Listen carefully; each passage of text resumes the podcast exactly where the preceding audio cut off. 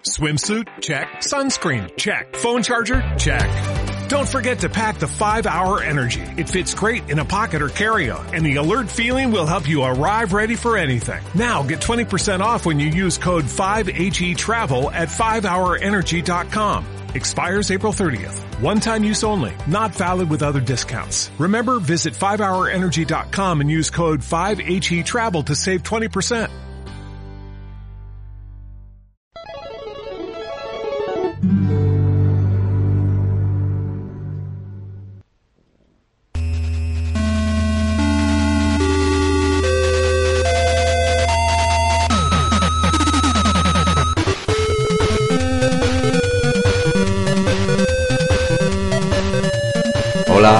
Tardes. Estamos en otra edición de Game FM y este programa será una edición especial.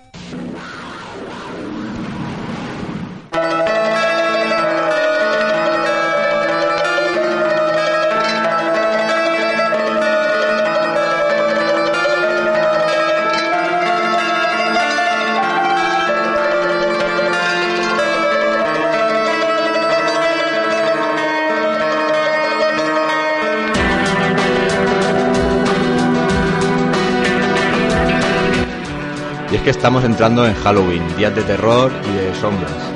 Así que hemos querido hacer un nuevo programa con recomendaciones y un listado de juegos que inspiren el terror en vuestros cuerpos, aunque es cierto que en las últimas generaciones no hay survival horrors como tales, pero nosotros vamos a dar una lista para que lo paséis bien o mal durante estos días de, de oscuridad.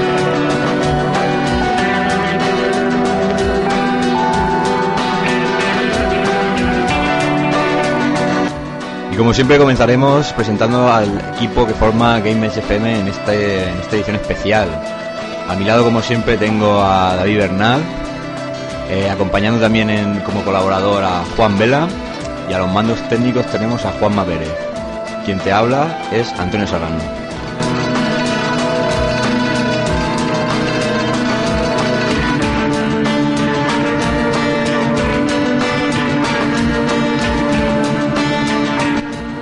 Y como siempre estamos en Radio Jovels en el 107.5 de la frecuencia modulada en Game Elch FM, el programa que se, se desmarca del resto por ser el programa que huye de nombres propios, actualidad y noticias. Hablamos realmente de videojuegos para todos los que les gustan los videojuegos de verdad, más allá de detallitos y otras cuestiones. Vamos a empezar con David Bernat, con el juego que nos quiere traer y vamos a darle paso ahora mismo.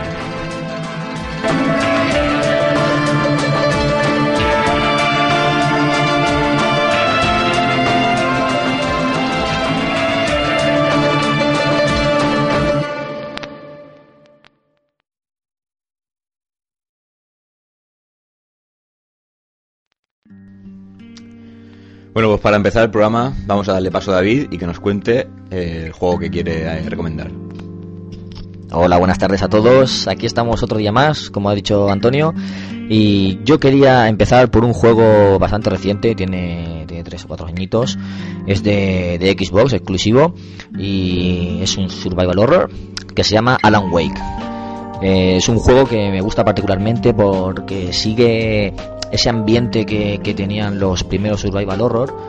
Esa poca munición, ese peligro constante que se ha perdido en algunas sagas, de las que luego hablaremos, pero que, que te mantiene el, alma, el alma en vilo y tiene esos sustitos y es un ambiente que, que me gusta mucho, la verdad.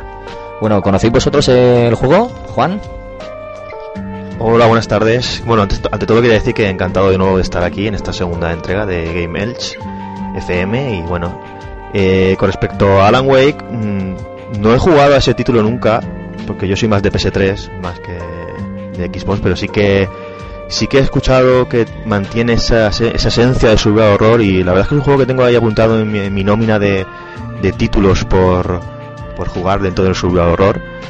Pero bueno, creo que es una dentro de lo defenestrado que está el, género del survival horror a día de hoy en las nuevas generaciones, mm, creo que es un título que podría ser bastante interesante a nivel de recuperar la esencia o de los survival horror clásicos. Pero bueno, ante todo hablo un poco desde mi ignorancia con respecto a este juego. pero creo que podría ser algo interesante y algo que debería debería probarse, ¿no? ¿Tú qué opinas, Keiko? Bueno, yo he tenido la ocasión de jugar simplemente el prólogo junto a nuestro técnico Juanma y tengo que decir que, que es bastante eh, como poco original porque mm, se aleja de la temática zombie, eh, quizá eh, los, los bizarros monstruos de Silent Hill, por ejemplo. Es algo como más abstracto, por decirlo así, de, del espiritismo. No sé muy bien cómo calificarlo, pero la verdad es que me impactó el, el- ese prólogo en el que hay que huir, por decirlo así, de, de las sombras que persiguen a Alan Wake y el, y el curioso modo de que está narrado, que es, bastante cinematográfico, incluso recordando a la, a la serie de los años 80 de Twin Peaks. Es algo, es, es algo muy, muy, muy parecido y de las opciones, digamos, más frescas originales que hay en el, en el género ahora mismo. Pero quizá, ya te digo, como no he, no he hablado, no he jugado mucho al juego, que nos cuente David, que es el, el que lo ha propuesto, que nos cuente más detallitos.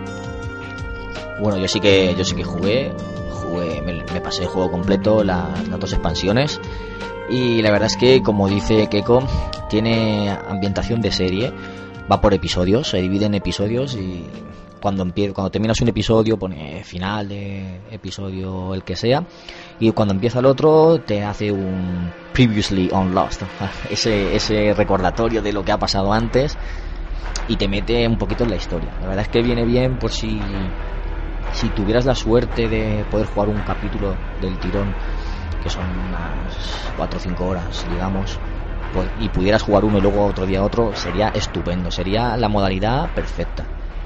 Y bueno, no, vamos a hablar de la historia. La historia es un escritor que se va, está falto de ideas, necesita inspiración y su mujer se lo lleva a- a la- al pueblo de Bright Falls porque ahí se supone que es tranquilito, que podía eh, trabajar tranquilo, sin presión, aunque en realidad los motivos de la mujer eran era visitar a un, a un psicólogo que, que trataba artistas que estaban ofuscados. Y estando ahí en el pueblo, pues ocurre un accidente, raptan a la mujer y entonces Alan Wake tiene que ir a, a rescatarla. Y ahí empieza un poquito la historia, el prólogo que ha, que ha jugado Keiko, con unos seres que son sombras, en vez de zombies co- o bichos como, como bien ha dicho, son sombras a las que no puedes dispararles tal cual. Primero tienes que apuntarle con luz, con una linterna, hasta que, que pierden esa protección que le da la oscuridad y entonces ya son tangibles, entonces ya les puedes disparar. Es un, es un aspecto novedoso que la verdad es que está muy, muy, muy bien. Es muy, muy interesante porque, no sé, notas como eso, la oscuridad da miedo, la, la luz es buena, una simple linterna te puede proteger porque cuando van a, atacarte les, les deslumbras con la luz y entonces ellos se, se tapan los ojos, retroceden un poquito y te dan unos segundos para, para poder escapar. Y es un aspecto muy, muy interesante del juego. No sé cómo veis vosotros ese aspecto o esa temática de juego.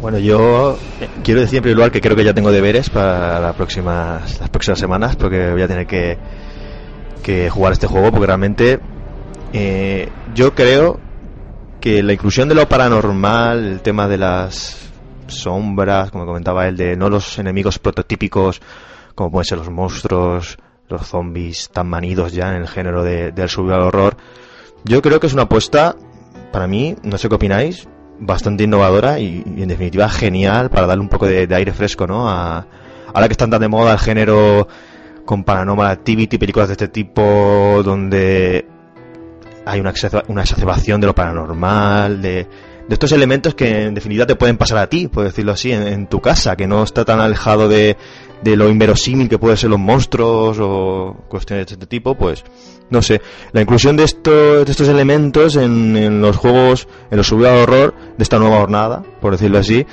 no sé, es una cuestión que pienso que debería explotarse.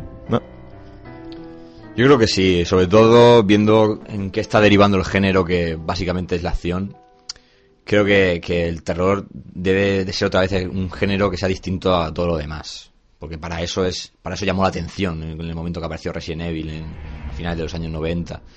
De hecho, más adelante en el programa hablaremos de un juego también eh, que comentaré bastante original y que para mí es la, la alternativa a, a- a, la saga Resident Evil, Silent Hill, pero que, destaco por eso, porque, porque al igual que Alan Wake, cambian las mecánicas de juego y, proponen algo distinto, porque la verdad, por mucho que nos gusten las sagas clásicas, estamos ya hartos de conspiraciones de, de laboratorios, armas biológicas.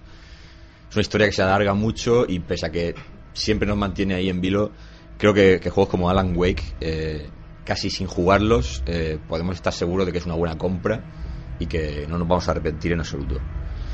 Y si no, eso lo puede confirmar David. Sí, bueno, es, es una compra obligada, obligada para todos los que tengáis Xbox. Si no la tenéis, deberéis pedirla, que os dejaran al menos para, para ese juego, porque es uno de esos juegos vende consolas que, que salen de vez en cuando y que de verdad vale la pena. Y para terminar un poquito este juego, quería comentar, como, como ha dicho Juan, el, el, que resaltar el mundo de los sueños, de, de las pesadillas, que, que, no se trata mucho en, en los juegos, sino en, películas y en series. Eh, quería resaltar su historia, porque es, la historia es muy buena. Eh, conforme va pasando por, por el pueblo, por, por bosques, por edificios abandonados y todo eso, se va encontrando unas hojitas que es, es un manuscrito de un libro que él ha escrito, pero y es lo que le está pasando ahora. entonces tú estás ahí un poquito como diciendo, ¿qué pasa? O sea, estoy recogiendo ahí, yo he escrito ya lo que me está ocurriendo. ¿Cómo puede ser que me esté ocurriendo a mí lo, lo de mi novela? Entonces eso te, te, tiene un poco en vilo y dices, quiero saber lo que pasa, quiero saber. Y el desenlace, la verdad es que es cuanto menos atípico. Y lo último que quería comentar es el doblaje, ese grandísimo doblaje con con voces muy reconocidas de, de, Perdidos, de la serie Perdidos, y son, voces muy reconocidas y, mucha, mucha, mucha calidad, que la verdad es que se agradece cuando estás en un, en un juego así, porque te metes tanto en la historia y en eso, que si estuviera subtitulado no sería lo mismo, porque a no ser que tengas un buen nivel de inglés y lo, lo entiendas todo perfectamente, pero se agradece muchísimo esas voces, esa, esa calidad y ese cuidado que han, que han hecho con, con este gran título. Yo por mi parte terminado voy a pasar a, a, que, a ver lo que deberías comentarme. Sí, yo quiero hacerte una pregunta. Eh, ya de por sí, cualquier historia debe tener un final que te merezca la pena, tanto si es una película como un libro, como un juego, que te merezca la pena pasar, leerlo, verla o jugar, en caso de los videojuegos, para ver ese final. Entonces, en un juego de miedo más todavía. Alan Wake tiene un final por más corto o más largo que sea, un final que merezca la pena o estamos ante otro final de esto, de esta generación que es hemos salvado el mundo y hasta luego y créditos y fuera. Quiero saber, ¿tiene un final que merece la pena, que, está al nivel del juego o no? Es un nivel, como te he dicho, no muy típico.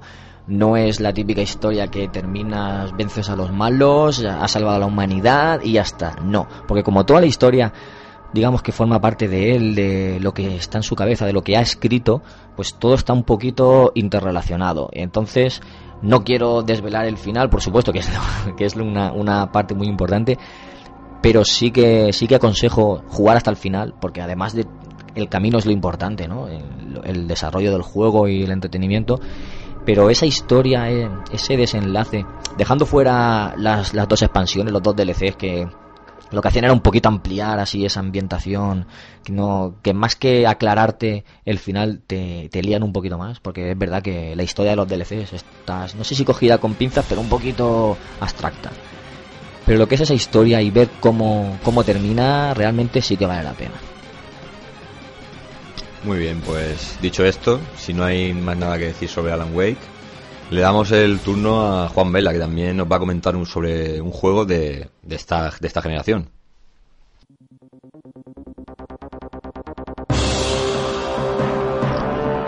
Bueno, pues yo, siguiendo con la actual generación de, de plataformas, eh, dentro de los subidos horror me gustaría comentar un título que, si no me falla la memoria, apareció creo que en el año 2008, puede ser, que es Dead Space la primera entrega. Luego hablaremos un poquito también de la segunda, pero no sé, me gustaría comentaros que Dead Space realmente, a mi juicio, es el único título de supervivencia y terror, por decirlo así, que se salva a día de hoy en la, actual generación.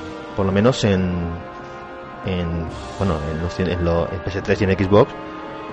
Porque realmente eh, la historia parte bueno, no sé si conocéis algo al respecto, pero parte de... Estamos en el año, creo, 2058, en la nave Ishimura, que es una nave de extracción minera, y parece ser que esa nave ha perdido contacto con la Tierra. ¿Por qué? Porque también ha, contactado, por decir así, con un artilugio, un artefacto eh, extraterrestre. Volvemos de nuevo al género y, al argumento extraterrestre en este caso. Y parece ser que no hay contacto con, con la nave y el, eh, podemos decir que el explorador o el minero eh, Isaac Clark, creo no si no me falla la memoria, eh, acude a ver qué es lo que, lo que ocurre en la nave Ishimura.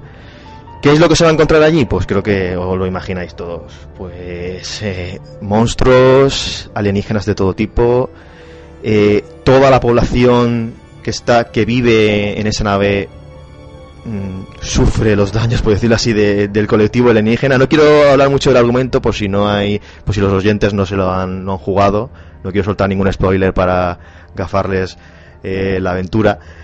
Pero realmente el juego mantiene la esencia del survival horror por todo, sobre todo por una ambientación realmente conseguida. Una, ambientación realmente genial, tanto en la banda sonora, efectos de sonido, esa angustia que tienes avanzando con el, con el personaje no sabiendo qué, enemigo te puede salir en, cada momento, unas cinemáticas realmente y tremendamente impresionantes, un argumento mm, también muy, muy original que se aleja un poco de los tópicos del mundo alienígena, de la persona, como bien comentaba que anteriormente, que tiene que, de ese héroe, ¿no? Prototípico, ¿no? Que tiene que salvar el mundo, ¿no? De los, pues de este colectivo que siempre tiene el papel, un papel de antagonista, ¿no? De, en cualquier tipo de narración, en la literatura eh, en general, por decirlo así, más moderna. Entonces, no sé, es un título que es totalmente imprescindible para los amantes del género de, terror actual. Y bueno, no sé si vosotros habéis jugado, queréis opinar algo al respecto. Sí, bueno, yo con este juego eh, la toma de contacto la verdad es que ha sido mínima, pero en lo poco que he visto lo que más me ha llamado la atención es eh, trasladar a un videojuego, digamos, eh, la ambientación, que básicamente la ambientación, porque cuando, cuanto historia no tienen que ver mucho, pero la ambientación eh, tipo Alien, la saga Alien de cinematográfica, estos laberintos de tubos mecánicos que, que nunca sabes por dónde va a venirte el, enemigo, por decirlo así. Entonces, es cierto que en las películas llega un momento que hoy en día ya no dan, no dan miedo, pero eso trasladado a un videojuego, si está bien hecho, eh, es, es de nuevo otra vuelta de tuerca más, porque los escenarios son otra otra base, digamos, tópica de los videojuegos. Siempre estamos en comisaría, mansiones, mm, bosques, por decirlo así. Eh, faltaba algo más. Entonces, eh, estar perdido y solo en una nave, como tú dices, porque ya te digo, el argumento no, no lo sé al dedillo, pero vamos, que transcurrir en una nave es básicamente lo que, ocurre. Creo que es, es básicamente para mí el, acierto total de, este juego, porque que luego la historia pueda estar mejor o peor, seguro que habrá opiniones diversas, pero la ambientación en este juego es para mí lo que marca la diferencia. Me hace gracia que, añadas este título porque hace un par de semanas estuve estuve pidiéndolo yo en un grupo. Hay un, tenemos un grupo en Facebook de, jugones, gente que, le gusta jugar y hace sus comentarios. Tal, se llama Face to Play, lo puede buscar la gente y puede agregarse tranquilamente. Y casualmente en ese grupo pedir otro día eh, eh, Dead Space 1 y, y, el 2, porque es que no he podido jugar todavía a ellos. Sé que son dos grandes títulos de, de esta generación y, del género de terror y tenía muchas ganas de cogerlo. No he podido hasta ahora por, por circunstancias, siempre he tenido otros títulos que, que, prefería comprar y le tengo muchas, muchas ganas. Solo vi hace, hace unos años que estaba jugando uno, un compañero, eh, una quedada que hicimos con PC, se estaba jugando en su PC, al Dead Space 1. Vi un poquito el principio, esa, esa animación, ese vídeo cuando están en la cabina, si no me equivoco, y, empieza así un poquito la historia. Y me quedé alucinado con, los gráficos, con cómo planteaba la historia, y dije, no quiero ver más, quiero jugarlo. Y entonces ahí, ahí lo dejé, me quedé, me quedé en eso y, hasta ahora no he podido jugarlo y espero poder, poder cogerlo pronto y, ver si me sorprende realmente y, y, la calidad. Y yo quería preguntarte, Juan, si, si la historia, eh, como ha dicho Keiko, es así, ambientación alien, estás también escapando todo, todo el tiempo y llegas el desenlace, digamos, transcurre en esa, en esa nave o podemos ver algo más, algo más de mundo. ¿Puedes contarme un poquito? Sí, eh, bueno, realmente la historia transcurre la mayoría en, la, en lo que es lo comentado anteriormente, la nave Ishimura eh, sí que tienes que estar prácticamente huyendo de, los alienígenas porque la verdad es que hay unos diseños muy espectaculares, eh, mucha variedad de, enemigos, pero no solo la, tal y como lo hemos contado, parece que es la historia, bueno, de, hay la nave pierde contacto con la Tierra, hay, que saber qué es lo que ocurre, ¿no? Eh, en este contexto, pero también hay una intrahistoria ahí con una especie de adoradores de un culto que se llama la uniología, que parece ser que adora el culto extraterrestre y demás, que no quiero comentar mucho porque eh, realmente es el, el grueso del argumento está ahí. El argumento no es solo escapar de, de multitud de tipologías de extraterrestre o de alien. Hay un argumento ahí de tipo religioso muy bien traído que justifica también por qué aparecen, ese, por qué aparece este colectivo y por qué realmente parece ser que aparece por un motivo, mm, en este caso, voluntario, por decirlo de algún modo. No quiero añadir más, pero parece ser que los alienígenas no aparecen porque sí. Hay algún tipo de factor, eh, en este caso vamos a llamarlo religioso, no voy a apuntar nada más, pero que le da un factor, un, tinte argumental muy muy interesante y, realmente innovador, ¿no? Eh, a esta aventura que parece que en un principio puede parecer prototípica de Alien, pero no es para sí, no es así en ningún en ningún momento. O sea que hay hay mucho más, ¿no? No es solo escapando de aliens en la nave, sino que hay más historia. Muchísima más, te lo digo, hay muchísima más historia, hay personajes secundarios, hay unos jefes finales tremendamente espectaculares. No sé, eh, hay también, no solo se, el juego no transcurre solo en la nave, también hay aspectos hay contextos en el exterior. No sé, hay muchísimo y hay mucho por tratar. Y también quería apuntar un par de cositas más.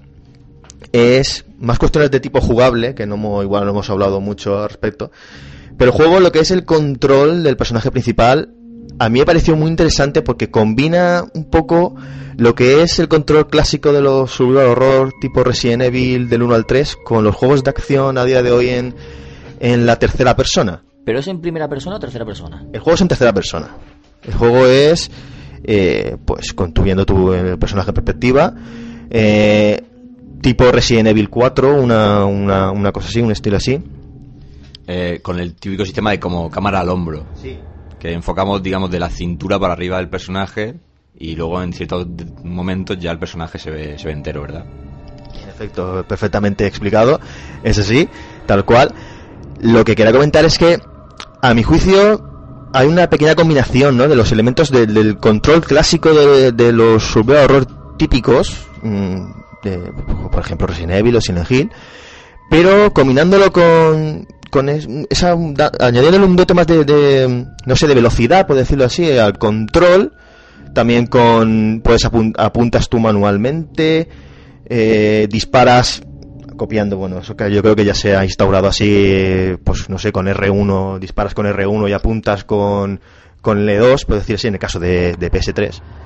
Eh, y no sé, es un poco una combinación de elementos que puede gustar tanto a los que nos gusta manejar los, personajes a la vieja usanza, puedo decirlo así, con los survival horror clásicos, y también a los que se inician en este género, pero que a lo mejor parten de otro tipo de control, no sé, tipo Gears of War o más juegos de, de acción, ¿no? Entonces yo creo que es una cuestión, es un control que puede, un control de personaje que puede agradar a, todo el mundo, a mi juicio.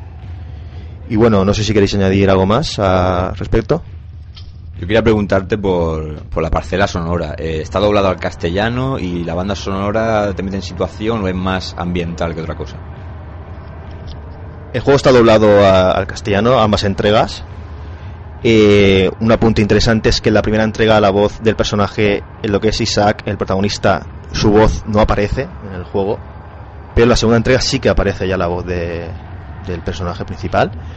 Y con respecto a, la ambientación, sí hay una banda sonora, pero lo que realmente se potencia este juego es, es una ambientación. Es esos efectos de sonido, eh, no sé, esos chillidos de, de individuos que viven en, la nave y que son asesinados o están siendo asesinados por los alienígenas en el momento en que tú pasas por el pasillo, ¿no? O esa ambientación de golpes, eh, voces incorpóreas que no sabes de que si es un ente paranormal o realmente es un alienígena que se, se te va a cruzar. Y es así. Y realmente lo que te- lo que da... a- yo ya digo que yo lo he pasado mal jugando a este juego. Y yo para que lo pase mal jugando un juego de terror, ya tiene que tiene que tener una dosis importante del tema, ¿no? Entonces, yo destaco de este juego sobre todo eh, la cuestión gráfica que para ser un título de 2008 de PS3 es un, yo no he visto no he visto nada mm, parecido a eso, por lo menos sobre todo en el tema del survival horror y en segundo lugar el argumento y, y sobre todo la ambientación realmente pone al jugador en en una situación de, de terror importante sobre todo teniendo en cuenta determinadas partes mm, argumentales o situacionales de- del juego Yo no quiero ser pesado, pero voy a preguntarte lo mismo que he preguntado a David. ¿Final trapero? ¿O, o merece la pena? Bueno. lo de final trapero, la verdad es que. vamos a decirlo claramente, hablando en plata, como se dice. A ver, yo no quiero gafar, es que tampoco quiero yo ahora gafar el final a, a los que a, las- que no hayáis jugado a este juego. El final, debo decir que a mi juicio es bastante trapero. A mi juicio. Tanto el final del 1 como el final del 2. O sea, el juego es una gozada. Del minuto del minuto 1 al último. Y pero el juego lo vas a disfrutar jugándolo, vaga redundancia.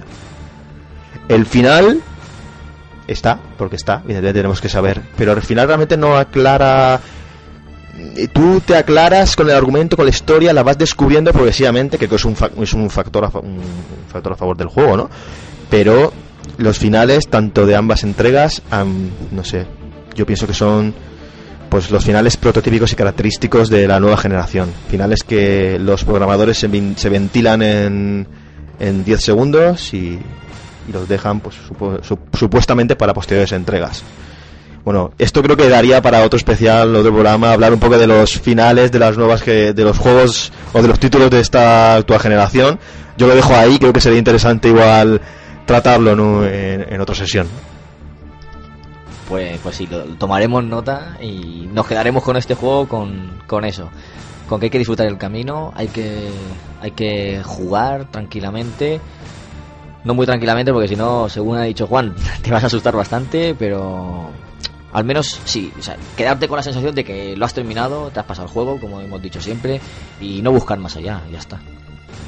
Bueno, es que el tema de los finales, después de, lo visto con Mass Effect 3, que se elevó tanto la queja que se tuvo que hacer un DLC con, la parte final, creo que, en el futuro puede que veamos algo así también, si, hay una tercera parte de Dead Space y otro tipo de juegos. Es que parece el, mal de, de, esta generación, ¿no? Se, centran en la jugabilidad, en no sé qué, pero no cuidan los otros detalles como finales, como historias con, con un buen guion. Se centran en la jugabilidad, en, en rapidez, acción pura y dura y, ya está. Y bueno, ya hablaremos más adelante seguramente. Además, yo querría añadir que, ya que has hablado tú de las nuevas, nuevas entregas de Dead Space, yo estoy eh, brutalmente disgustado con lo que estoy leyendo con, la, con, con lo, con lo que va a ser Dead Space 3, porque parece ser que le van a añadir un modo cooperativo, va a ser va a estar enfocado, o sea, tipo Resident Evil 5, va a estar enfocado a la acción y va de nuevo a fastidiarlo, sobre todo eh, se me nota un poco la acritud ¿no? a la hora de, de hablar de, de este tema, porque yo soy realmente un, extremadamente, soy muy fan de, de esta saga de Dead Space, realmente me encanta. Y lo que estoy leyendo, lo que estoy percibiendo de esta nueva entrega, pues creo que es otra otra saga que van a mandar directamente a, la basura, por, decirlo así. Y vamos, No quiero añadir más porque creo que me voy a sulfurar un poquito, pero bueno, daría también para hablar esto, lo he entendido, de sagas espectaculares en su inicio, incluso, incluso en sus segundas entregas que al final han acabado en lo que han acabado. Sí, vamos, que ya de Space se va a convertir en el próximo Call of Duty del espacio. O sea, en pocas palabras, no, no, no hay problema. Pues nada, ya sabéis que tenéis que jugar a la primera y la segunda entrega. Que por lo general, si, si hacemos un análisis de todos los juegos de terror, casi que son siempre las mejores entregas. Nada, y dicho esto, vamos a pasar al siguiente juego. Vamos a hablar de, de un juego llamado Amnesia. En este caso me voy a encargar yo del comentario. Eh, me tengo que ir unos años atrás. Eh, la fecha exacta no sé si oscila entre el 2005 y el 2006. Pero Amnesia es con diferencia el juego que, que yo he pasado más miedo, pero con el factor curioso de que no he jugado. Y me explico.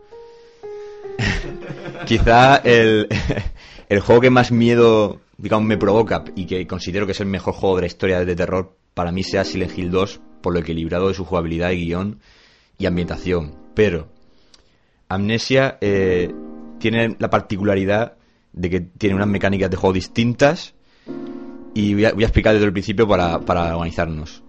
Yo este juego, digamos que me lo he pasado entre comillas con nuestro técnico Juanma, pero como yo no soy muy ducho con, con el teclado, no soy jugador PC para nada, era él el que, el que, digamos, lo pasó mal, entre comillas, jugándolo. Entonces yo me limitaba a quedar con él para, para presenciar lo, lo que él jugaba. Y simplemente el hecho de estar viendo lo que ocurría es que me hacía echarme para atrás del monitor. O sea, desde el sonido hasta los gráficos, hasta el ambiente, te pone, te pone de los nervios. Y es, es, un candidato, para todo aquel que no lo conozca, es un candidato genial para estos días, porque de verdad que, no voy a decir que puede causarle un trauma al que lo juegue, pero sí que lo puede desconcertar bastante. Entonces estamos hablando de un juego que trata sobre un, tipo llamado Daniel, que solo sabemos eso. Nos despertamos y, aparecemos en un viejo caserón, castillo, como, como queráis llamarlo, del que en principio tampoco se sabe muy bien la época que es hasta que va transcurriendo el juego. De hecho la misión es esa, el, protagonista tiene, tiene lagunas mentales y conforme vamos avanzando encontraremos notas e incluso flashbacks que le darán al, al protagonista, Daniel, con el que irá recordando viejas conversaciones, eh, sonidos, que le harán avanzar y, abrir puertas en, este, en este largo castillo. El tema es que el juego es en primera persona, pero carecemos de, cualquier tipo de arma. O sea, aquí vamos a, vernos eh, envueltos en, lo que es las típicas películas de miedo, en las que el protagonista, por lo general, eh, se esconde. Algo que no se ha visto prácticamente en ningún juego. O sea, es, es podemos decir en pocas palabras, es el Metal Gear Solid del, del género survival. Porque es que nunca vamos a poder agredir a nadie. Y, y por otra razón, es que nosotros estamos solos en esta casa, solos aparentemente, ya que cuando lleguemos a cierto punto encontraremos a el, el único monstruo del juego. El único monstruo del juego que en realidad son dos. Pero solo vamos a encontrar a ellos por la casa estarán pululando, oiremos cómo, cómo están torturando a, otros personajes que están a punto de morir. Realmente no, no es gente con la que vayamos a hablar ni nada, o sea que se puede decir que sí, que estamos solos completamente, solos con los pensamientos del personaje. ¿Y por qué es un juego que, puede llegar a automatizar? Pues porque el personaje en sí va, perdiendo la cordura. Va, va conforme la oscuridad pues va llegando la oscuridad a, la ambientación, el personaje vemos que, empieza a temblar, se, le escapan los nervios y todo eso tendremos que tener cuidado en el menú porque si vemos que los nervios aparecen representados por un cerebro, entonces si ese cerebro creo que si se llega a poner negro del todo, el personaje muere y se empieza a escuchar como un sonido como de rechinar de dientes mezclado con moscas, es, es muy, es muy extraño y perturbador. Esto sobre todo pasa cuando, cuando aparecen en escena los, mencionados monstruos. Que tendríamos que eh, escondernos por donde podamos porque la velocidad que alcanzan es, bastante considerable. Entonces deberemos siempre encontrar un armario, cuarto, que deberemos tapiar con, barriles o lo que tengamos por en medio. Incluso si entra dicho personaje, más nos vale estar en una esquina o en algún rincón oscuro, que aunque estemos eh, descubiertos, por decirlo así, la sombra nos tapará y, si tenemos suerte y no nos ve, eh, el tío se, marcha y, nosotros ya después de unos segundos ya podremos escapar y, seguir, con, seguir con el juego. Otro aspecto bastante importante y que se ha perdido a, lo largo del género es el tema de los puzzles. Amnesia se basa sobre todo en puzzles. O sea, tenemos que, resolver... No, son, no es que sean acertijos realmente complicados, pero tenemos que, encontrar ciertos objetos que no están muy a la vista y tendremos siempre que estar muy atentos a, cada escenario. Y sin los puzzles realmente ni avanzamos en la historia del, personaje ni, en el propio juego. Y básicamente eso, o sea, es un juego que, rompe, digamos, con los, esquemas jugables, o sea, no tenemos armas, somos débiles y como nos encuentre el monstruo visualmente, realmente casi que estamos muertos. Y, por si todo eso fuera poco, tenemos que controlar la cordura eh, y, un elemento fundamental. Como hemos dicho, si caemos en la oscuridad, el personaje se vuelve loco progresivamente. Y para ello encontramos un candil que deberemos rellenar siempre con aceite el cual escasea bastante y hace que durante todo el juego tengamos que estar gestionando muy bien el aceite para que no se gaste, porque como se gaste ya, ya podemos encender antorcha durante todos los pasillos que tiene el juego, porque si no, eh, o sea, no hay manera de avanzar, porque digamos tanto morir. El juego en sí no es muy largo, yo le echaría quizá unas 3-4 horas y alguien con habilidad se lo puede pasar incluso en 2 o 3, realmente pero eh, es seguro que la primera vez que juegue le va a costar más, porque es un juego realmente eh, eh, curioso. O sea, no, no, es lo que estamos acostumbrados y eso hace que vayamos más lentos durante, durante la aventura.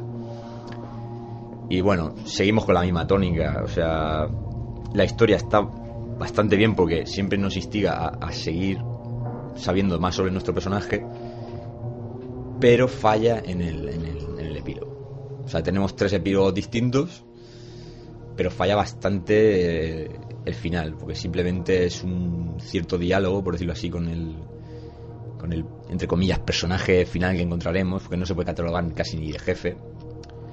Pero básicamente es eso, o sea, es más la experiencia de juego que, el epílogo. Y juego que está muy ambientado y, muy influenciado por, la obra literaria de H.P. Lovecraft, con seres de deidades cósmicas, otros mundos en fin, un montón de, tópicos de la literatura de este, este autor que sobre todo a, los fans del mismo les puede gustar bastante el juego porque van a encontrar guiños a, ciertos libros puntuales y al resto les digo que se lo recomiendo por eso, porque es un juego tremendamente original para lo, visto comercialmente como puede ser Resident Evil, Silent Hill, etcétera, etcétera, que, que también tiene un componente siempre de acción, evidentemente para defenderse de los personajes con mucho miedo que en este juego es constante el nerviosismo. ¿Es exclusivo para PC? Sí, el juego es exclusivo para PC. Eh, si no eh, recuerdo mal, creo que está en desarrollo una secuela que sí que se va a comercializar en, en consolas, en Xbox y PlayStation 3. No sé si para Wii U se hará algo, pero la primera edición sí, la primera edición es en PC. Tiene unos gráficos que todavía para la época se pueden ver, aunque son discretitos, estamos hablando de, ya, os digo, 2005, 2006, no sé si me atrevería a decir 2007, pero para lo que tiene que mostrar eh, realmente no hace falta más. Y sobre todo cuando veáis el diseño de los, los monstruos, es, ya por demás. Eh, ¿Es oscuro el juego? Eh, ¿Tiene luz o es más bien todo así oscuridad, ambientación? No, estamos en, estamos en un castillo. no sabría decir de, de, qué siglo porque el juego no se ambienta en la actualidad. O sea, y el, y el, el tema es ese, el juego está oscuro. Hay pequeñas, pequeños pasillos, pequeñas parcelas iluminadas con antorchas, pero siempre tenemos eh, ubicaciones para nosotros encender más. Entonces se trata de eso, de, buscar eh, elementos para poder encenderlas y para cuando no tengamos aceite en el candil, eh, poder, poder seguir recorriendo el mapa para buscar otros objetos y tal, y no, perder la cabeza. Entonces, básicamente sí, el juego, es oscuro, sobre todo la, zona de la zona del sótano que se inunda, que ahí es, uno de los momentos donde peor lo va a pasar el jugador. Y, más con un PC, si no, si no está muy acostumbrado a jugar con un ratón, es más, es más eh, habituado al, mando, con el PC probablemente empieces a dar vueltas al ratón para salir corriendo y, por cierto, cierto elemento que, aparece y que no aparece. Y eso ya no lo digo porque tiene que descubrirlo el jugador. Y te iba a comentar, eh, o sea, volvemos aquí al aspecto de la oscuridad, es mala, la luz te salva y un poquito de... No, eso, parecido a, Alan Wake, ¿no? Sí, de hecho, cuando, cuando lo jugáis y, lo termináis, este aspecto topicazo total de, cualquier género, ya sea literario, cinematográfico o de lo que sea, siempre ocurre igual. En este juego no va a ser Y no digo, la verdad es que no es ningún spoiler, pero, pero sí, ese, ese elemento de yin yang y luz, oscuridad está totalmente reflejado en la serie. Y te hacer otra pregunta. Has comentado que la historia se basa en los libros de Lovecraft. ¿Has leído alguno de esos libros? ¿Conoces lo de los guiños o qué nos puedes Sí, como leer, solamente he leído uno de, una de las recopilaciones que existen, porque realmente sus historias siempre han sido historias cortas que se publicaban en antiguas revistas. Entonces sí que sí que he leído algunas que van más orientadas hacia lo que fue el juego Call of Tulu de PC, que también hubiera estado bien reseñarlo aquí, pero que creo que incluso habría que hacer un programa de, ese juego solo porque realmente es, un, es, un, título a destacar. Pero sí, tiene detalles, pues ya os digo, como las, las deidades, digamos, cósmicas que, que se, se, conectan con el protagonista siempre a través de la mente y a lo mejor ni siquiera aparecen de manera física, son, son entes sobrenaturales también de, aspecto muy bizarro cuando se reflejan. Hay libros de ilustraciones que las reflejan y son muy, son muy bizarros. Pero sí, es sobre todo es en este, este juego lo que, lo que se basa más es en el tema de, de, de otra dimensión, que también es un tema que le interesa bastante a Lovecraft y es siempre eso, un portal hacia, hacia otro mundo. No se sabe si es el infierno, el cielo o, o, algún lugar extraterrestre, porque es que como sus dioses por lo general son, son extraterrestres, no se, no se catalogan como dioses, digamos, de, temática religiosa, como, como al uso, o sea, son, son como monstruos gigantescos con cierta inteligencia que dominan a, una parcela de, de, gente. Ya me estás tocando otro tema que ha comentado antes Juan con, con otro de los juegos comentados anteriormente. Claro. Entonces, básicamente, básicamente es eso. O sea, son guiños que, son muy suaves, que hay que, hay que haber leído un poquito para, para enterarte. Y ya te digo, sobre todo si los compañeros del Complejo Lambda, son podcast del, del norte, hicieron un, programa de, terror también que, que enumeraron bastante, bastantes videojuegos que tenían influencia sobre este autor. De hecho, yo conocí eh, Amnesia gracias a, gracias a este podcast y desde luego yo se lo recomiendo a todo el mundo más en estos días porque es, es, es, muy es un juego a mi parecer muy original sobre todo bueno con respecto a este juego yo quería comentar un, par de cosillas. Eh, en primer lugar a mí ese juego realmente me gusta por eh, lo que, como bien comentabas anteriormente, el trasfondo que tiene literario con, lo, la obra de Lovecraft, esa literatura mm, decimonónica, por decirlo así, esa, elementos fantasmales, otras dimensiones, cuestiones mm, de carácter literario que le añaden ese, no sé, ese, ese aspecto novedoso, ¿no? al juego. Y ya no solo, ya no solo esta cuestión, sino también, como ya has comentado anteriormente, esa, esa analogía que has hecho con el Metal Gear Solid de, del survival horror. Bueno, a ver. Entre, sí que entiendo, entiendo tu, sí, sí, entiendo tu comparación, eh, yo voy a, voy a comentar mi, lo, que, a mí, lo que me ocurrió a mí cuando inicié este juego, porque yo este juego no, no, no me lo he pasado. Me justifico, a ver. Yo jugué la introducción, pero yo no soy, como bien comentaba Keiko, muy ducho tampoco en los juegos en el PC, utilizando el teclado y ratón. Yo soy un jugador clásico, un jugador de joystick. Eh, yo empecé con una NES de, con una NES y con ese mando clásico y entonces de ahí no, no me muevo, ¿no? Pero esa introducción sí que me pareció realmente interesante, el hecho de, sobre todo de, con el candil, iluminar lo que es ese castillo, eh, esconderte los armarios, los puzzles continuos, muy bien lo que como apuntabas anteriormente, el tema de los puzzles que se ha perdido totalmente en los juegos a día de hoy, ya es que directamente no hay.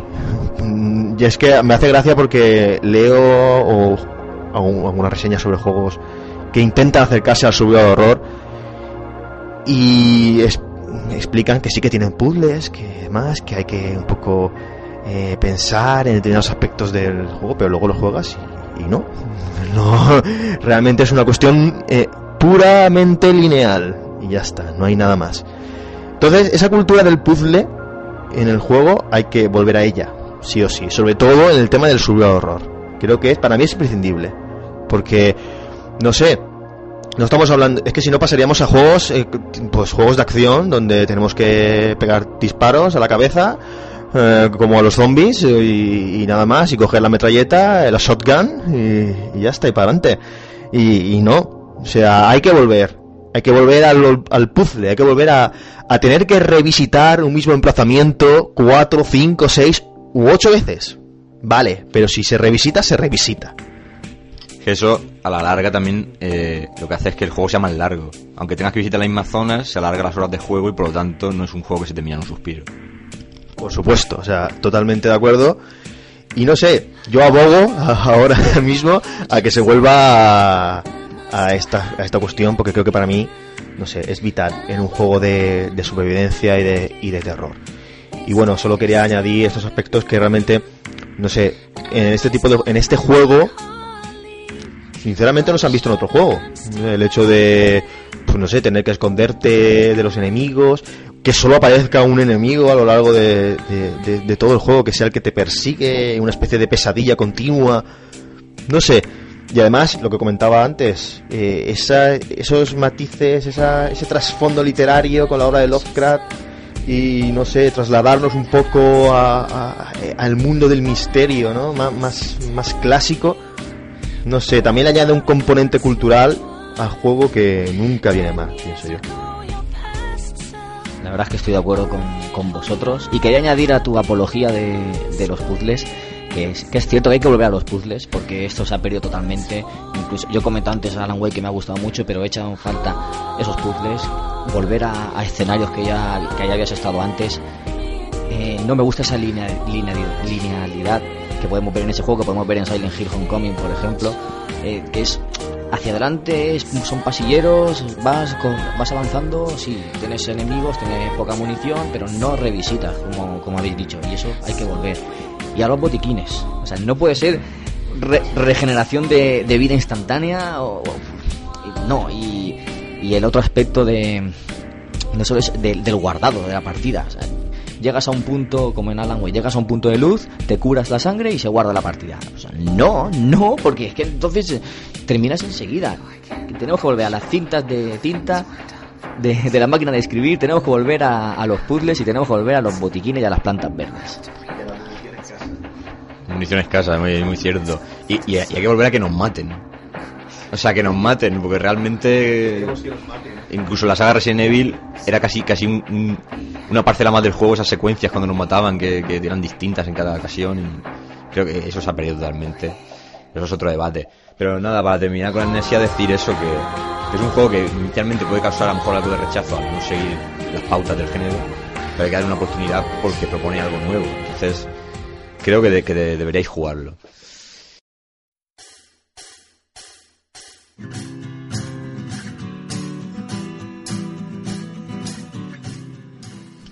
Ahora vamos a, comentar rápidamente otros otros temas, otros juegos que tenemos por aquí.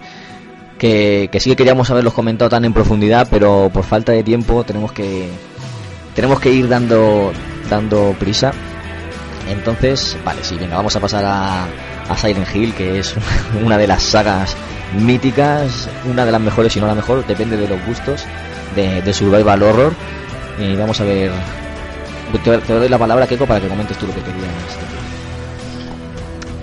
Que como tener títulos tenemos una larga lista, pero al final el tiempo se nos queda corto. Entonces, vamos a hablar por el, por el juego del terror de excelencia, que muchos van a decir. Eh, es Resident Evil. Sí, Resident Evil es el, el, icono que, que hizo que no, no se creó el género con él, pero pasó como, conforme con Street Fighter 2. Fue el juego que popularizó el género realmente y sentó unos esquemas y unas bases mecánicas eh, que se han copiado hasta la saciedad. Pero como el tema de Resident Evil lo vamos a abordar en, futuros programas porque queremos debatir en qué, en qué se ha convertido la saga y en qué ha derivado, vamos a hablar de que probablemente sea el juego que mejores críticas ha tenido en cuanto a terror y, el exponente máximo de lo que debe ser un de horror, tanto comercialmente como más profundamente para el jugador más hardcore. creo que es la saga Silent Hill. Y en cuanto a esto, yo ya mm, no va a ser una recomendación particular del, del equipo, va a ser prácticamente un, una especie de debate o, o comentario de, de los tres. clamor popular. Sí.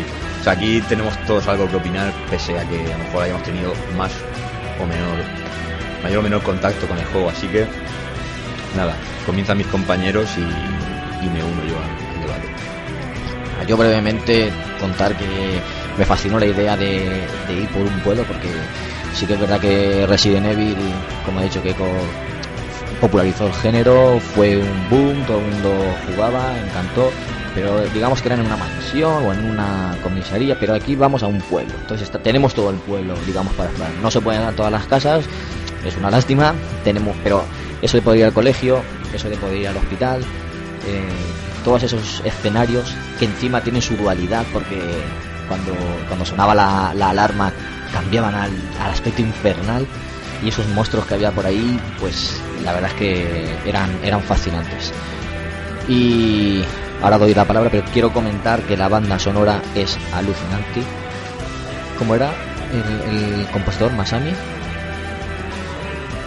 no, no recuerdo ahora mismo, pero es, la, la banda sonora es fascinante. Te pone los pelos de punta y crea una ambientación que, que pocos pueden, pueden igualar. Yo comparto totalmente la- las ideas expuestas sobre Silent Hill, o Silent Hill, como queráis decirlo.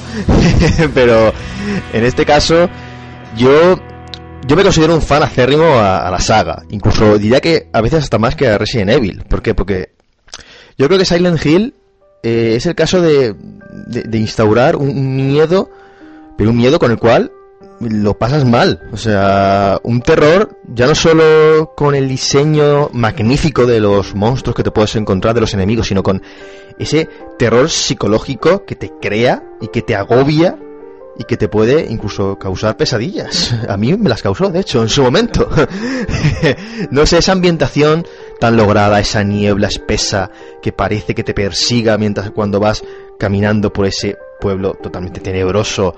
No sé, lo que comentaba bien David antes de poder visitar multitud de, emplazamientos, de, de lugares distribuidos a lo largo de la ciudad, desde la iglesia, al hospital, al hotel, y en cada uno de estos emplazamientos enemigos característicos que te acechan, no sé, la banda sonora, no sé, es un juego para mí el paradigma del survival horror, sin lugar a dudas. Eh, y además también quería comentar que Silent Hill ha creado eh, enemigos, monstruos que a día de hoy son símbolos en el dentro de, la supervivencia y del terror. Porque por ejemplo tenemos el caso de del famoso cabeza pirámide o pirámide eh, que creo que quiera comentar Keiko, ahora le dejaré que, comente. Yo solo quería añadir que, por ejemplo, este enemigo, a día de hoy, cualquier persona que, que sepa un poco de videojuegos sabe qué enemigo es. Es un enemigo que, se- como al igual, se podría comparar perfectamente al igual que Super Mario Bros. o que otros símbolos o iconos de, de, compañías. Para Ko- Konami, uno de los símbolos de Konami, para mí, sin duda, es Pyramid Head. No sé qué opináis vosotros al respecto.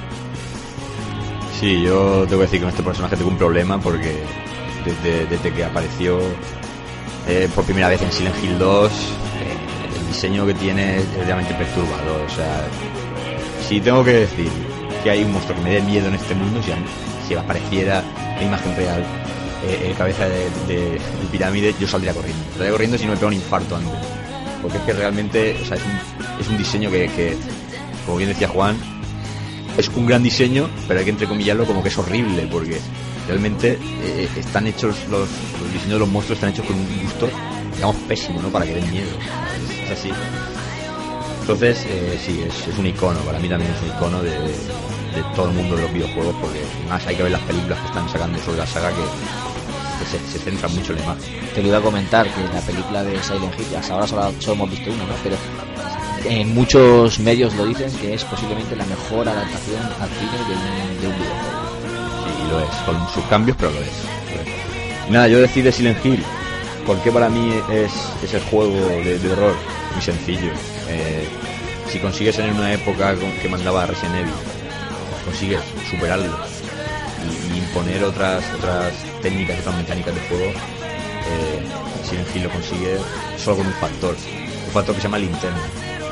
Eh, Silent Hill eh, expuso el motor gráfico de, de PlayStation 1 a, a- hasta el extremo, ya que conseguía hacer efectos de luz en, en tiempo real, como entrar en un cuarto completamente a oscuras y con la linterna enfocar simplemente lo que tú querías.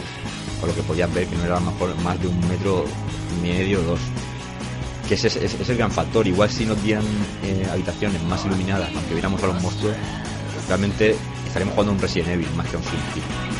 Y sobre todo los, los, los ángulos de cámara. O sea, eso de estar en un pasillo, ver al, al personaje de frente, o sea, no verlo desde la espalda de frente, avanzar y no ves lo que tienes delante, es casi lo que más miedo da, más que más que incluso la oscuridad y sobre todo eh, la radio. Eso de sentir que, sabes que hay algo al fondo pero no verlo por el sonido de una radio, para mí es que es descorazonador, porque es que no, yo desde luego no puedo jugar solo, o sea, solo. Desde pequeño se me ocurrió la, la idea de, de- probar el, primer juego de la saga, completamente a oscuras, solo en casa, y desde entonces ya está clarísimo que no, no. Solo quería, tenemos que ir un poquito rápido para comentar otros juegos, pero solo quería añadir una, una pequeña cosa, y es que me gustaría que comentar que por, y no sé, un poco pedir a los, no sé si me escuchará un miembro de Konami, no lo sé, pero que por favor, el equipo original de, de los tres primeros Silent Hill, que vuelva a la carga con nuevas entregas de, de- de la saga. Porque tenemos este Silent Hill 4 de Room y el Silent Hill Homecoming y, yo- y el último Silent Hill, no me acuerdo ahora mismo exactamente el nombre del... Salió hace poco otro, otro, bueno, vamos, que son compañías ajenas que tienen, sí, en efecto, que han conseguido la licencia, ¿no? De, de Silent en este caso, trabajar sobre ella. Y, a ver, no dejan de ser buenos títulos, pero son títulos, mm, a mi juicio, un poco escasos con respecto de calidad con respecto a los primeros. Y parece ser que el grupo Team Konami, que era originario de, de los tres primeros Silent Hill, pues hubieron sus típicas desavenencias o conflictos entre ellos y han dejado de ocuparse de, de los Silent Hill eh, a partir de la tercera entrega. No sé si la cuarta entrega, la cuarta entrega ya varía mucho en el planteamiento y demás, pero eso daría para para otro, o vamos, para muchísimos especiales, ¿no? Respecto. El mismo caso que es El Resident Evil. En efecto. Nada, un poco, esperemos que en un futuro la saga se vuelva a relanzar con títulos que se aproximen por lo menos a la calidad de las tres primeras entregas. Solo quería comentar eso. Creo que el juego a que te refieres, el más actual, que no sé si ha llegado a salir. Downpour, Downpour, correcto. También hay que resaltar que tiene entregas para PSP, que siendo para el formato que son, son bastante correctas y que incluyen también elementos de la historia que, que no se habían visto y que, que algunos, algunos eh, algunas críticas la ponen como, como la herencia de, de PS1. Incluso alguna de las, de las entregas de Wii tiene tiene momentos que sí, pueden recordar a, la, esencia de la saga. Aquí estamos con lo mismo siempre. eh, se ha modernizado el tema de los géneros, ahora venden más disparos que otra cosa. Y, y Silent Hill está caminando peligrosamente ha- hacia ese, género. Todavía tiene sus momentos, porque todavía, eh, digamos que uno se lo piensa antes de jugar, siempre, ya por, la, por el legado que tiene Silent Hill. O sea, ahora sí, ahora se lo piensa menos, está, claro. Pero todavía tiene ese punto que dices, bueno, aquí, aquí quizá pueda pasar miedo. Entonces, bueno, Silent Hill os lo recomendamos sobre todo que juguéis en estos días la primera parte y sobre todo la segunda porque, vamos, desde el ranking que hizo Station hacia el gusto personal, creo que es el, es el juego de terror. O sea, no puede haber más agobio en un juego. O sea, entras a un hotel y, piensas que tienes un hotel para ti solo y a saber lo que hay ahí dentro. Entras a un hospital y lo mismo. Entras a las alcantarillas y lo mismo. Y, y tiene secuencias perturbadoras como, como la presentación del, del cabeza de pirámide, que, que- que hay que ver cómo se presenta. Y, y de- y desde luego cómo vuelve a aparecer en el primer enfrentamiento o semi-enfrentamiento con él. Entonces Silent Hill creo que es el, juego. Si, no, si tenéis muchas dudas de todas nuestras recomendaciones, no os equivocáis si jugáis a, cualquiera de, los dos primeros Silent Hill. Y da igual que sea de PS1 el primero, o sea, aunque sean gráficos totalmente desfasados, eh, os vais a olvidar de ellos. Vais a jugar un juego como, ningún otro, probablemente de los cinco mejores de, los 32 bits de Sony y, y bueno, de la, de la década, de esa, esa década, me apareció en 1999, si, si no me equivoco. Y la verdad es eso, que teníamos bastantes títulos más que comentar. Vamos a comentarlo rápidamente. Mi recomendación personal, Resident Evil 1, 2 y 3, sobre todo el, el remake del 1 que hicieron para, para GameCube, GameCube, que es la misma historia del 1, con, con los gráficos renovados. Es, es, es, el- es, digamos, uno de mis juegos favoritos de, toda la historia. Ese Resident Evil que, que te lleva a la mansión donde, donde empezamos a ver, a ver todo este mundo. No podéis, no, supongo que lo habréis jugado, pero no podéis no jugar a, a este juego. Es mi recomendación personal. Bueno, yo como recomendación personal ya hemos tratado multitud de juegos muy interesantes, pero me gustaría comentar un, título un poquito más que igual no se conoce tanto, que pasó un poquito más desapercibido en la época, eh, en los 32 bits de sí, o di- 32 bits de Sony, Dino Crisis. Y bueno, Dino Crisis, sobre todo la primera parte, vamos a olvidarnos de la segunda, porque la segunda parte también es muy interesante, pero es un juego de acción, no es un juego de, terror, es un juego de, de limpiarte dinosaurios, por decirlo así, y, y poco más. Dino Crisis 1 es un juego que básicamente es un Resident Evil con dinosaurios. La definición es esa. ¿Es de Capcom también? Es un juego de Capcom que de hecho surgió por Resident Evil, aprovechando el tirón de la, de la saga y el éxito de la famosa saga de zombies de Capcom, surgió esta idea de, en una especie de complejo, una protagonista llamada, no sé si no recuerdo más, Regina, eh, buscaba una especie de, de investigador en un complejo eh, muy amplio y también, podemos decir, muy difícil de, de- no sé, de recorrerlo. ¿Por qué? Porque los dinosaurios en este caso nos acechan. ¿Pero qué pasa con los dinosaurios? Que los dinosaurios son muchísimo más rápidos, muchísimo más inteligentes que los zombies. Y los dinosaurios van a por ti. Y entonces es lo que crea este, ambiente este ambiente, no sé, de tensión y también añadiendo ese esa parte de Jurassic Park en un juego, pero en un juego de terror, en un juego donde eh, realmente yo lo califico así, en un juego, en un Resident Evil, donde los zombies pasan a ser dinosaurios y estos dinosaurios pues perfectamente atraviesan ventanas, puertas, te persiguen hasta el último momento y te acechan en esta aventura que yo creo que es que cualquier persona que no la conozca debería descubrirla y aunque es un juego ya digo, el aviso, muy difícil, pero un juego eh, yo vamos a mi juicio eh, necesario de, de investigar y un poco de, de descubrirlo en definitiva Añadir a, esta recomendación de Juan que eh, Dino Crisis eh, cuenta con el aliciente de que tenemos que curarnos las heridas porque si dejamos un rastro de sangre, eh, al volver al pasillo donde hayamos dejado el rastro, lo veremos infectado de dinosaurios, con lo que ello supone, con lo difícil que es. Y por mi parte, ya muy muy rápido, comentaros el juego Forbidden Siren, otro juego muy perturbador, quizás, no sé si al, al nivel de Silent Hill, pero, pero por esa temática, que se basa sobre todo en el, en el terror más asiático, por decirlo así. A lo mejor los que los que hayáis visto la saga de Ring y este tipo de películas, vais a ver ahí iconos muy, muy bien reflejados. Y, y es un juego bastante bizarro, bastante extraño, que a lo mejor comercialmente no es, no es tan conocido, pero que, que deberíais probarlo.